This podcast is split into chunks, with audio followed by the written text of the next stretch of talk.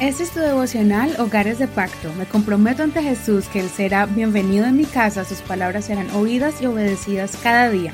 Mi hogar le pertenece a Él. Julio 7. Falsas doctrinas. Segunda Tesalonicenses capítulo 2, verso 1 al 17. Versión Reina Valera actualizada 2015. Ahora, con respecto a la venida de nuestro Señor Jesucristo y nuestra reunión con Él, les rogamos, hermanos, que no sean movidos fácilmente de su modo de pensar, ni sean alarmados ni por espíritu, ni por palabra, ni por carta como si fuera nuestra, como que ya hubiera llegado el día del Señor. Nadie los engañe de ninguna manera, porque esto no sucederá sin que venga primero la apostasía y se manifieste el hombre de iniquidad, el hijo de perdición. Este se opondrá y se alzará contra todo lo que se llama Dios o que se adora, tanto que se sentará en el templo de Dios haciéndose pasar por Dios. ¿No se acuerdan de que mientras yo estaba todavía con ustedes les decía esto? Ahora saben qué lo detiene, a fin de que a su debido tiempo Él sea revelado, porque ya está orando el misterio de la iniquidad. Solamente espera hasta que sea quitado de en medio el que ahora lo detiene. Y entonces será manifestado aquel inicuo, a quien el Señor Jesús matará con el soplo de su boca, y destruirá con el resplandor de su venida. El advenimiento del inicuo es por operación de Satanás, con todo poder, señales y prodigios falsos, y con todo engaño de injusticia entre los que perecen, por cuanto no recibieron el amor de la verdad para ser salvos. Por esto Dios les enviará una fuerza de engaño para que crean a la mentira, a fin de que sean condenados todos los que no creyeron a la verdad, sino que se complacieron en la injusticia. Pero nosotros debemos dar gracias a Dios siempre por ustedes, hermanos amados del Señor, de que Dios los haya escogido desde el principio para salvación, por la santificación del Espíritu y fe en la verdad. Con este fin los llamó Dios por medio de nuestro Evangelio, para alcanzar la gloria de nuestro Señor Jesucristo. Así que, hermanos, estén firmes y retengan las doctrinas en que han sido enseñados, sea por palabra o por carta nuestra. Y el mismo Señor nuestro Jesucristo y nuestro Padre Dios, quien nos amó y por gracia nos dio eterno consuelo y buena esperanza, anime el corazón de ustedes y los confirme en toda obra y palabra buena.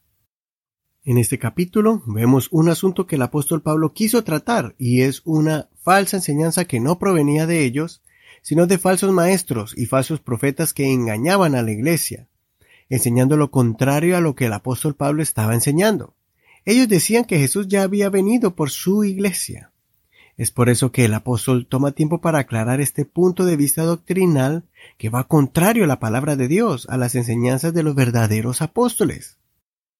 La advertencia también es para nosotros, que nos cuidemos de las diferentes enseñanzas y doctrinas que se levantan, porque este es un ejemplo de enseñanzas que nacen, pasan y después vuelven a renacer para tratar de confundir a los creyentes. Existen grupos en la actualidad que están enseñando que Jesús ya vino y que de alguna manera está escondido en algún lugar de la tierra. Otros dicen que vendrá pronto y dan fecha específica para manipular a sus seguidores, contradiciendo las escrituras, lo que Jesucristo dijo de que nadie sabe el día ni la hora. Si nuestro Señor Jesús no dio una fecha específica, ¿cómo se atreven algunos supuestos llamados cristianos a dar semejante declaración?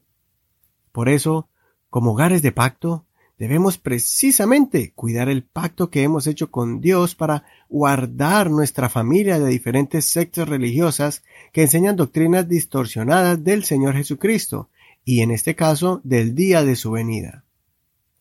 Escuchemos la advertencia de que el Señor no se va a manifestar todavía porque primero tiene que manifestarse el anticristo y después de eso vendrá el Señor junto con sus ángeles a derrotar a Satanás. Todavía el Señor es paciente con nosotros para que afirmemos nuestras vidas, nuestra fe y alcancemos la salvación, que muchos tengan conocimiento de la verdad, para que se salven y no sufran cuando pasen por la gran tribulación en el tiempo cuando Satanás se manifieste.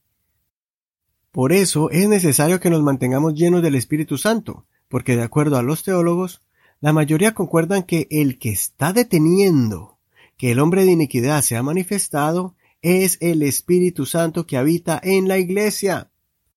Por eso somos la luz de este mundo y la sal de la tierra.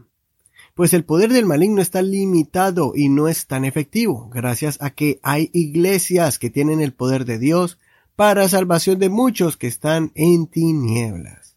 Consideremos, ¿has tenido contacto con alguien que ha querido tergiversar las escrituras como las conoces? ¿Tiene la capacidad de confrontar a esas personas con la palabra de Dios o tienes miedo de confundirte?